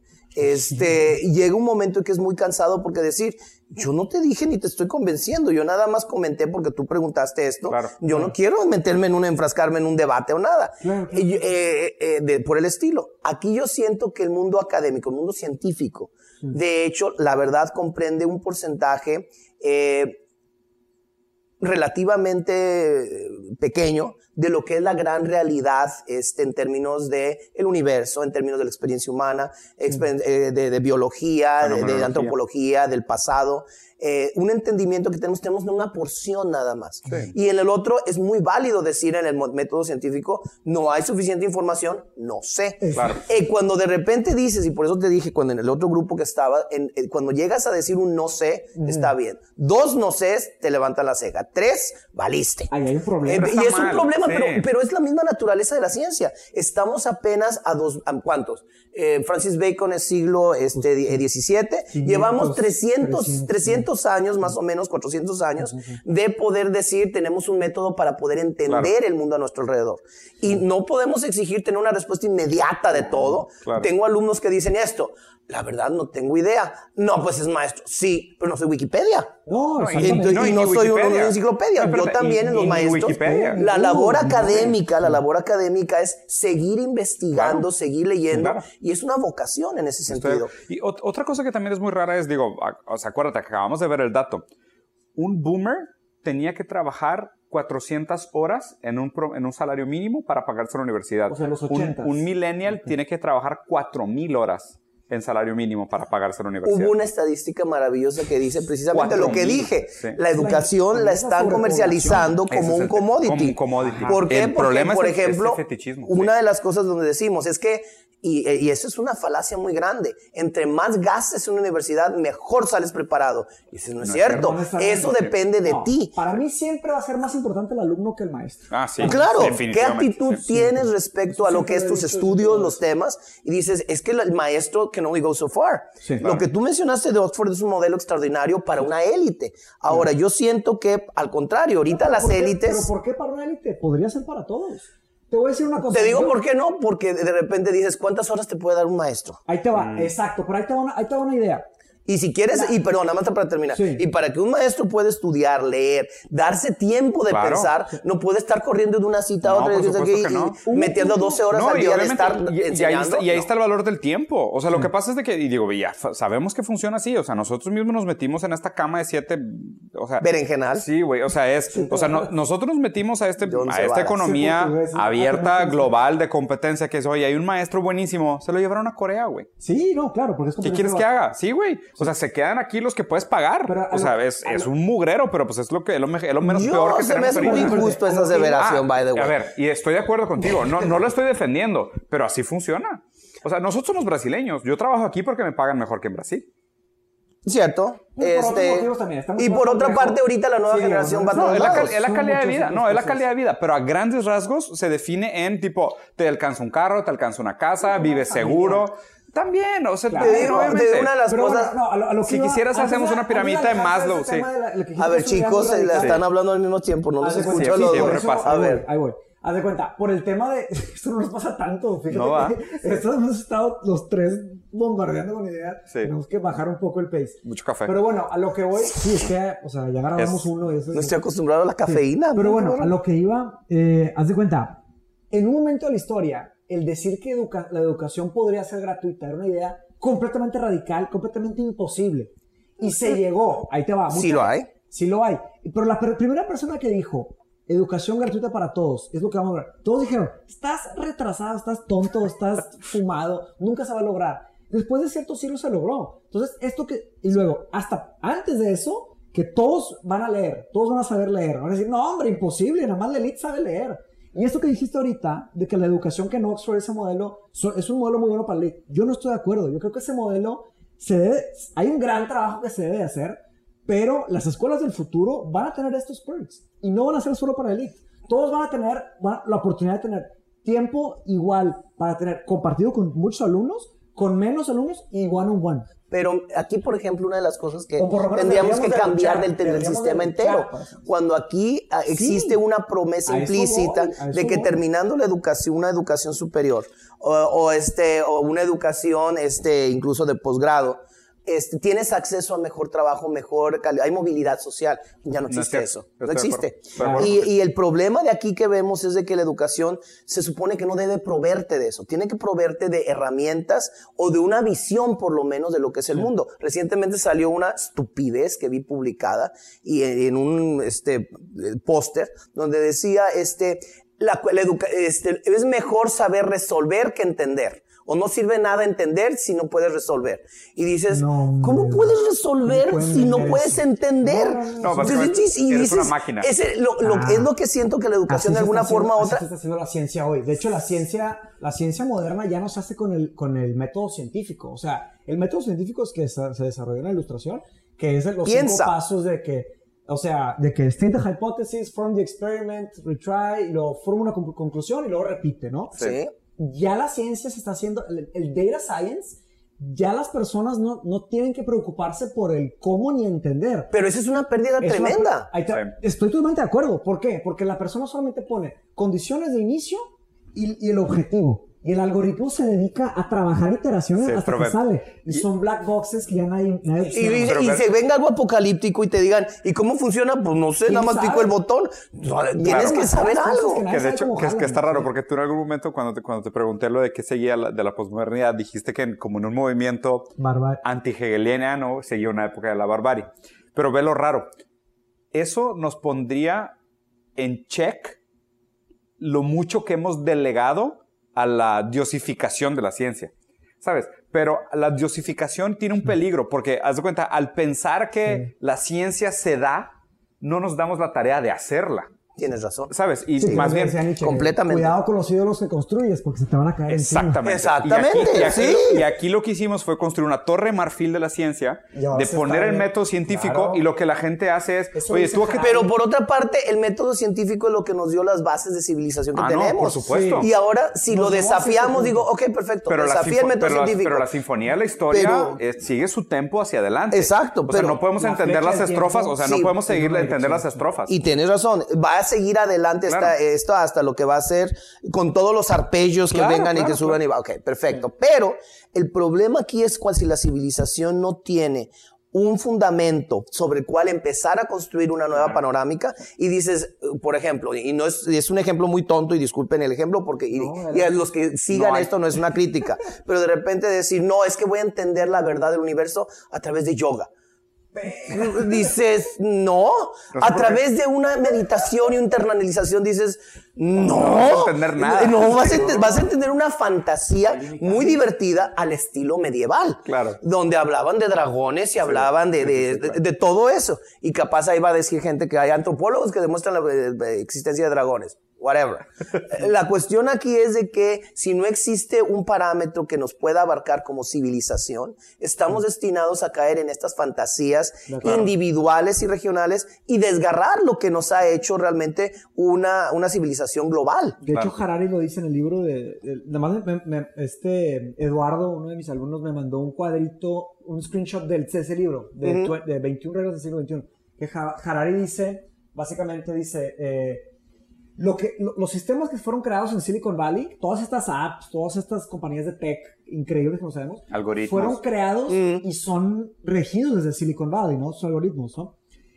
Y eh, las personas que los crearon ahí nunca van a criticar sus propios sistemas. Entonces, la- hay una cierta eh, premisa de la creación que el creador, a la hora de crear, tiene, hay algo del creador en la creación. Sí. Entonces, todos estos arquitectos que, que diseñaron sus sistemas, ahí está su cara. Y, es un nicho muy corto, muy pequeño, que no representan toda la humanidad. Entonces, ¿quién va a criticar esos sistemas? No van a ser ellos. No, y sin entenderlos. Ser- Y- No, no, no, y no, deja- pero y deja por ejemplo, hablando precisamente de, hablando de Silicon Por eso Valley, el rol de, eso dice Harari, por eso el rol del historiador, del filósofo, de, de recordar, decir, espérate, Exacto, hacia espérate. dónde van. Claro. Uno- una de las cosas que sí me gustaría dejarle, por ejemplo, Claro. porque muchos alumnos, te- te- hubo una alumna en la carrera que, híjole, cómo me cayó ahora, dije, esa no, es- no fue alumna mía. Este, porque eh, dijo, ¿para qué necesitamos las historias? Tenemos Wikipedia e Internet. Dije, esa es la estupidez más grande que he escuchado en mi vida. La historia no es para poder recordar nada más los hechos del pasado. Es contextualizarlo, entender el presente Wow. y crear una base para poder entender el futuro. El rol de la historia. Sí, Ese claro. es el rol de la historia, ente- ente- conocer el pasado para entender el presente y quizá vislumbrar un futuro. Claro. Porque de repente, no, el futuro va a traer esto. Espérate, eso es wishful thinking. Ve lo que es el desarrollo y los patrones Claro, que han ¿de dónde existido en el pasado. Sí. No, y aparte también mucha gente, o sea, la gente cae en estas, en estas, eh, estas falsas Simplificaciones. Sí, y obviamente también muchos de la gente, de la gente que escuchas, y yo que estoy mucho en el círculo de conferencias y trabajo mucho con futuristas, tú escuchas a futuristas y, y plantean ideas que tú lo escuchas y dices de que, oye, ya se trató de hacer algo así y no acabó tan bien. Si agarraras, sí. Exactamente. Si- si leyeras un Esto poquito, y, y sí. supieras que ya se probó, no Sí, están inventando y- el hilo negro. Exacto, y no acabó tan bien, aparte, hubo una serie de catástrofes. Digo, vamos a ver, no, no te voy a decir que no. O sea, Tengo, tengo unos amigos que es, es- una es francesa y otro es argentino, Sí. que este, que adoro y respeto porque son académicos muy, muy reconocidos.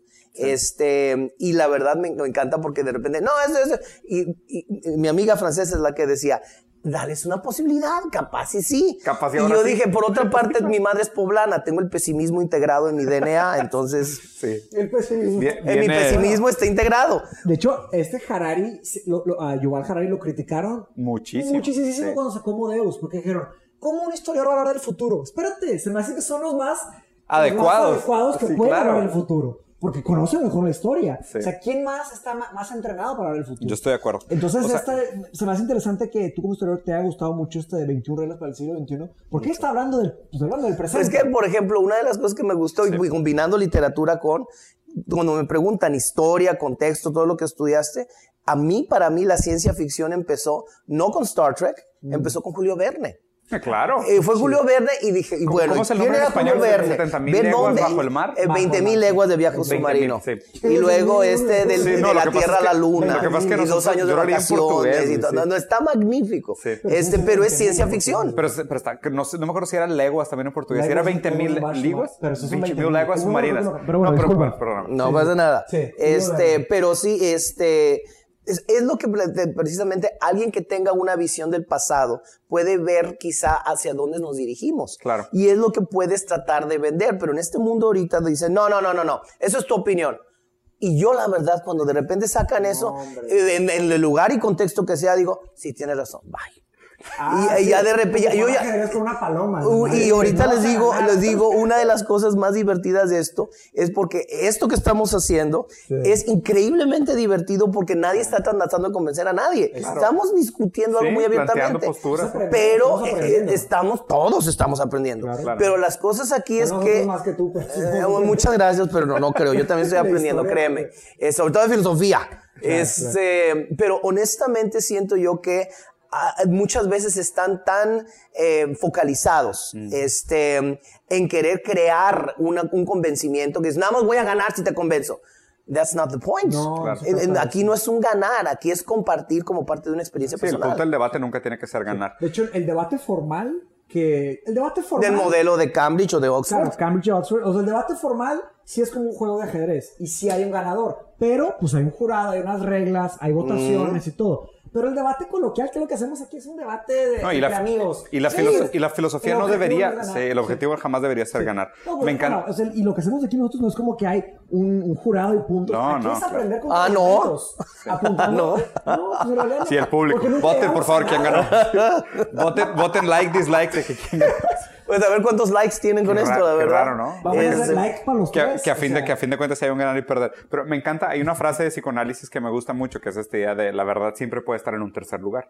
O sea, que por más que discutas, por más que hables, por más que plantees en un argumentos. lugar. Sí, o sea, en un tercer lugar se refiere afuera del saber. O sea, pues. me af- acuerda afuera de las posturas. Me recuerda este una caricatura de Kino, este eh, el argentino, Sí. este que hizo Mafalda, que me- hay una caricatura que me encanta y que recuerdo mucho donde está Dios Padre con la barba, el, el, este la Trinidad detrás de él, este y todo y está muerto de risa y está leyendo libros de física y de astrofísica. Entonces eh, se me hizo divertidísimo regresar a eso. De que según De él- que se según está- ellos nosotros definiendo. estamos definiendo una visión del universo y la verdad, como dicen, es este eh, untenable, Sa- ¿sabes que es lo que salió, es de Neil Gaiman, esa serie de, de Good Omens, se la recomiendo mucho, Sí. pero tienen que tener sentido del humor No, respecto sí. a religión. No, no. Este, Sobrada. Pues sí tenemos. Sí, Eh, sobrada. me, me encantó porque hay una escena Ah, que... ya sé cuál dices. Es, es- es de Amazon Prime, ¿no? Amazon Prime, Sí, exactamente. Cuando, cuando he visto Twitch, Eh, Old. Este, Good Omens. Ah, No, Good Omens. American Gods. Ah, estoy- Good me Omens, estoy sí, confundiendo por con. American Sí, Gods, no, ya. ya sé cuál dices. Oye. de hecho, ganó muchos premios esa. Está magnífica y las actuaciones. está hay una, hay una, un escenario que, que es, que causó mucha controversia porque es este, el, el- ¿cómo se llama?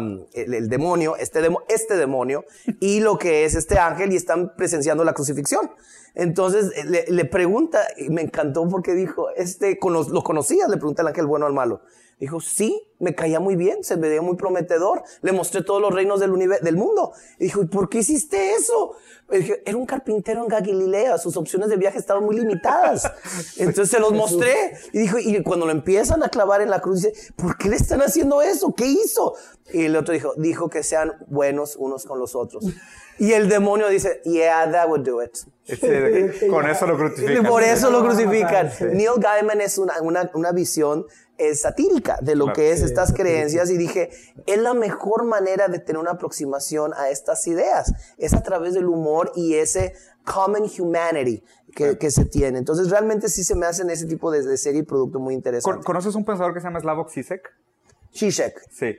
Pure ideology. Pure ideology. El so on, el so on, el so on. Ahorita que mencionaste esta idea de que, o sea, de, de Dios leyendo los libros de física y química y atacado a la risa, Zizek tiene la premisa de, de, de que el universo solo está ahí para que nosotros lo observemos. Eso es lo que yo, yo, Que es, la que es lo posición mismo, que yo que es lo tengo. mismo La frase que- la frase que pusiste, que a nosotros nos pusieron aquí como espectadores de la divinidad o de la creación o de- De- o de lo- de- de- del universo. del universo, ¿no? Y él tiene una expectativa, es- o sea, él tiene un entendimiento bien interesante y se me hace padre porque de hecho mucho de lo que, de lo que se habla de esta idea fenomenológica, de la experimentación de la realidad y cómo nosotros vivimos la realidad y no, eh, él habla de Dios como un diseñador de videojuegos. Entonces, básicamente, o sea, Dios la deidad, ¿no? O sea, quien sea que sea Dios, cual sea tu creencia. Pero básicamente él dice que cuando nosotros llegamos a un lugar y es de que, oye, pues esta partícula ya no se puede dividir, ya no hay nada, básicamente es como cuando tú estás jugando un videojuego y te sales del mapa y te vas por un camino que pues el diseñador del videojuego pues no terminó de diseñar. no Entonces te caes en un agujero negro y no hay nada. No, pero pues es porque Dios también dijo, oye, es que nunca pensé que iban a llegar a tanto. Entonces no, no me encargué de poner información. Fíjate en lo lugar. interesante es cómo estamos en el 2019 y uno de los objetivos precisamente de la ilustración Sí. y del renacimiento, bueno, no el renacimiento, el renacimiento todavía de la tiene referente de, Sí. pero la ilustración hablaba del pensamiento secular. El poder entender el, el- el- el universo apartado de lo que era Claro. esa visión di- de divinidad. Divinidad. Y se me hace algo bastante sano, porque utilizando lo que es un, un símil con lo que es eh, la, formación de un, de un niño. Claro. Siempre es eh, la- las decisiones porque diga mi mamá y mi papá. ¿Y por qué? Porque dice mi mamá y mi papá. Claro. Llega un momento en que dices, ¿y tú qué dices? Claro. ¿Tú qué piensas? ¿Tú qué quieres? Ajá. ¿Tú qué de quieres? hecho, en, en- en- en la disciplina de la filosofía, en la ilustración, Sí. este, lo que, el, ¿cuál fue el libro que escribió? Bueno, en, en uno de los libros de Nietzsche, los grandes obras de Nietzsche, él dijo, nunca antes hemos, hemos tenido un mar tan abierto, o sea, hablando de los filósofos. Claro. Para Porque- poder pensar. Para poder pensar, exacto, que fue la división de la ética, de la, de la ética cristiana, Sí. que, o sea, que viene mucho más antigua la religión, que tiene los mandamientos, y qué está bien y qué está mal, y Nietzsche fue el que empezó a retar. La moralidad de esclavo. Se dijo, nunca antes hemos tenido un, un mar tan abierto como filósofos, porque ahora sí se En va a dividir, sentido sí razón, se va a sí. dividir la ética de lo que se dice en la, en la teología. Pero vinculándolo a eso y de nuevo, eh, la filosofía Digo, no es mi área. con Cuando tenemos ese mar tan, tan, tan abierto, que yo siento que estamos en un periodo, y yo por eso le dije de barbarie, porque estamos volviendo a lo que es eh, un mar tan abierto y tan grande que Tribalismo. buscan los tribalismos, Claro. los fundamentalismos religiosos y sobre todo lo- el surgimiento de sectas y pensamientos que te dan un sentido de ser. Claro. Ese mar tan abierto no conocía el existencialismo que luego en los 50 Sartre iba a hablar Ah, claro, de ello. Un efecto directo de la caída de, de la De todo lo que Obvio, era el dogmatismo, se- las, se, las- se te los desploma, ismos. se te Sí, desploma cayó y no tienes explicación para nada. Y esa generación precisamente que hace son los baby boomers. Por supuesto. Son los que sobreviven la Segunda Guerra Mundial y esa crisis existencial de haber presenciado esos horrores. Claro. Y viene el consumismo. Y- viene- La religión moderna el consumismo. Ah, se convirtió después de los 80, siento yo, con el neoliberalismo. Nos creamos una sociedad de consumo. Este, I consume, therefore I am. exactamente, muy Descartes, muy mu- Descartes. qué mugrero. Este, pero y eso nos acabó el Nos planeta, porque por ejemplo, no, no es nada más cuestiones de consumo, es un consumo eh, desmedido. Por ejemplo, y, y yo lo utilizo este ejemplo en clase cuando hablamos de, de esto. Este, la primera vez que compraste un dishwasher, ¿cuántos años te duró? A mí me duró 20 años. A la madre. Y de repente, cuando se tronó y querían cambiarle, todo eso, no, compré uno nuevo. Ok, ¿cuánto duró el nuevo? Dos años. Tres años, Sí, dos, claro. tres años. Sí. Y dices, yo, otro me duró 20 años, lo hubiera mejor arreglado. haciendo? Dices, y ahora, eh, ¿por qué? Porque si consumes y compras otro, creas empleo, creas utilidad. Ese consumo desmedido que dices, sí, Para pero crea basura con todo esto. que es el plan de obsolescence. Yo estudié mucho eso. Sí, la obsolescencia. La obsolescencia de, de la tecnología. Yo hice mi especialidad en- de, de maestría fue en la filosofía de la tecnología. ¿ok? Sí. Entonces, eh, al estudiar tecnología, tú vas a los celulares, que es la tecnología como... Ay, Dios. O sea, la, la- la- la severa industria, la, industria tan extrema que se hizo gracias a los celulares. Y tienen que planear cuándo va a funcionar cuándo va a dejar de funcionar. Y ya tienen un pipeline de las próximas 5 o 6. El problema de ahí es que es como el tiburón que huele sangre. Si el tiburón huele sangre, se le- si, si no le encuentra la presa y se la come, se le para el corazón. Entonces, es, una, una- es un ratchet, güey. Aquí No, sí, invocar sí. al gran filósofo eh, Marcelo, que es un- el ratchet, una vez que empieza a avanzar, no puede dejar de avanzar. No, no puede girar para atrás. Y ahora, ahora que como estamos con la población, digo, hay teorías, yo me tengo que meter... ya No, y la premisa del consumo es exactamente Yo esa que dices. responsabilidad Solo, moral. solo, solo funciona si sigue creciendo. Exacto. Yo tengo la responsabilidad moral o la responsabilidad intelectual de investigar los artículos que nos recomendó Mikey, que él dice que la, que la sobrepoblación humana va a llegar a una estabilidad. Yo no los he estudiado y yo no sé. Pero está, está de dos. O sigue creciendo hasta que truene el mundo, o se estabiliza, pero para mí, hasta que se estabilice, va a tronar el mundo de todas formas. Imagínense África, el continente africano, cada país de allá poblado con Europa. ¿Qué va a Eh, pasar? ¿Es lo que está tratando de hacer Bill Gates? Es lo que estamos haciendo Bill Gates. Según Sí. él, se va a estabilizar. Sí. Por eso tenemos la responsabilidad, inte- Por otra parte- de leer esos artículos. Sí, claro. Y ver qué tan, scrutinize them, ver Sí. qué tan verdaderos son. Por otra parte, cuando estamos hablando de- de- del futuro, sí siento, yo sí tengo una visión un poquito pesimista. Le dije, lo tengo en el Yo DNA. también, eso lo este, Yo no, por yo soy ejemplo, optimista. cuando este eh, Casi se la creyeron, bro. a, a ver si es cierto después de lo que dices. No, hombre. Este, pero, por ejemplo, e, en el análisis de Asia, hay dos campos generalmente para lo que es el futuro del modelo económico y de la región. Unos son este, sinofílicos, es decir, que apoyan a China, y otros son aquellos que apoyan el modelo de la India. Y ambos se son increíblemente tóxicos. Esto en Hong Kong me perdí un poquito. ¿sabes? No, en China y la India. China China, y la y India. la India. Perdón. El problema del, del- del modelo chino es de que sí será muy próspero, pero por otra parte es próspero para un Uy, porcentaje sí, muy pequeño de la población. Hay muchos chinos y hay mucho, mucha prosperidad china. Sí, pero porque nada más 10% de la No, población y- ya son 150 No, millones. Y ve el caos de toda la ingeniería social. Es- O sea, no, no, es, China, es un caso sumamente interesante. y- O sea, sí. las dos cosas que hicieron las últimas dos décadas fue los dos datos más importantes. Sacaron más gente de la miseria que cualquier otro país en la historia de la humanidad y crearon más nuevos millonarios que toda la historia de la humanidad. Sí. Pero al mismo tiempo, o sea, sus políticas... ¿Basado en qué? Sí, basado en qué y a qué costo. Porque también, obviamente, digo, ve lo que está pasando con la reendocrinación de los musulmanes del- de la frontera de China con, con, Tibet. con Tibet. O sea, que están en esos campos de concentración donde si eres musulmán te meten en una escuela. Neta. Vato, es, o sea, es... Y no es nuevo. No voy Para a usar la palabra a la, revolución es, de Mao. es el Los campos de educación nuestra de era. Mao. Este, estos campos de concentración de China ahorita son los Auschwitz de nuestra era. O sea, en serio, métete a investigar. Está tétrico, O sea, tétrico. De eso Sí, no güey. podría hablar como campos Ese de tipo de cosas concentración, que pero de campos de Ah. reeducación están desde Mao y su revolución Sí. cultural. Pero este es específicamente contra los musulmanes. O sea, este es de cuenta que agarraron toda esa región y hay una ciudad en específico que es como que el foco principal. Bueno, haz de cuenta que hay un estudio que dice que hay creo que 5000 kinders nuevos del gobierno en tres ciudades de esa frontera de China y todos esos hijos, o sea, todos esos niños son huérfanos.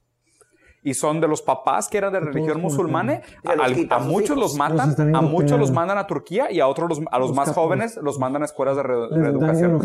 Y básicamente están cantando sobre el comunismo todo Pues el es día. Pero por otra parte es, es lo que les Está digo. cañón, la- ¿no lo has visto? El modelo Mauri, velo, histórico. Está tétrico, güey. Está El modelo cañón. histórico aquí se puede, en este momento, en esta coyuntura, a mi juicio, se puede centrar en, en dos campos. Uno es el reforzamiento del Estado, pero eso erosiona este, contrapesos y derechos Ajá. y lo convierte en un instrumento autoritario. Exactamente. Este, impositivo Ajá. y, este, como dicen, tiránico Claro. eh, en términos del siglo Uf, sí, XVIII. opresivo. Pero por otra parte, si dejamos lo que es el libre mercado y, la- y lo que es la empresa privada, el capital privado, se convierte en algo depredador. Claro, nos este, el Creo que fue Keynes quien dijo, es de dejar ese, dejar ese falta de regulación es como dejar una cabra a cargo de tu, ca- de tu jardín. Sí, se lo va a comer Entonces, todo. Se come todo. Sí, porque la avaricia no tiene límite. y aquí vemos que precisamente tenemos que encontrar un tercer modelo. Y, y creo que Rawls, no sé quién es el que, el que maneja, este, no, no es Rawls, este, maneja un, un third way. Este, un, un alemán que se, se hizo inglés, pero maneja third way, que es un, un sistema mixto. Pero el problema de aquí es de que se ha polarizado tanto la política Uy, sí. en lo- de la, la falta de credibilidad o la falta de creencias sobre instituciones tradicionales y actores tradicionales que nos vemos en una coyuntura en donde no sabemos hacia dónde irnos. Sí. Estamos paralizados. Claro. Puede ser hegeliano o aristotélico, como lo quieras ver. O sea, un justo, No, un justo, Aristóteles. un justo entre dos medios. es- o sea, la virtud está en el justo medio entre dos vicios, ¿no? O sea, en, en la persona valiente es una que, tipo, usando el ejemplo, en un, en un ejército, no sale corriendo hasta adelante, pero tampoco se queda hasta atrás, está sobre la línea. Está donde está el grueso Es del la- ejército. Exacto, la virtud del valiente. Pero también hegeliano porque es el péndulo de Hegel, ¿verdad? tesis, antítesis y síntesis. Pero bueno, esas ideas son ideas muy Sí. grandes y muchos intelectuales. De hecho, las- o sea, de- no- nos va a quedar muy corta la, la- la conversación porque ya Sí, vamos, ya a, se nos vamos a acabó tenemos que cortar. Pero, por ejemplo, otro tema Yo que me, irme a clases. me Sí, encantaría sí. platicar contigo un día sobre, sobre la arquitectura de la narrativa de la religión católica y lo mucho que se ha repetido en otras ¿Tú quieres historias. que finalmente me quemen? ¿Por qué? Eh, eh, eh, ¿Aquí en el Paseo de los Ay, Duendes? claro que no.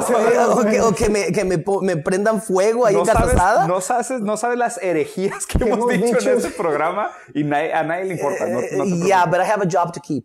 Y, y- y me gusta, y me gusta no ser paria. No- no se diga más. Entonces, gracias, Diego. muchas gracias- muchas gracias por la gracias por estar aquí. Encantado. Gracias. Saludos a todos. Gracias.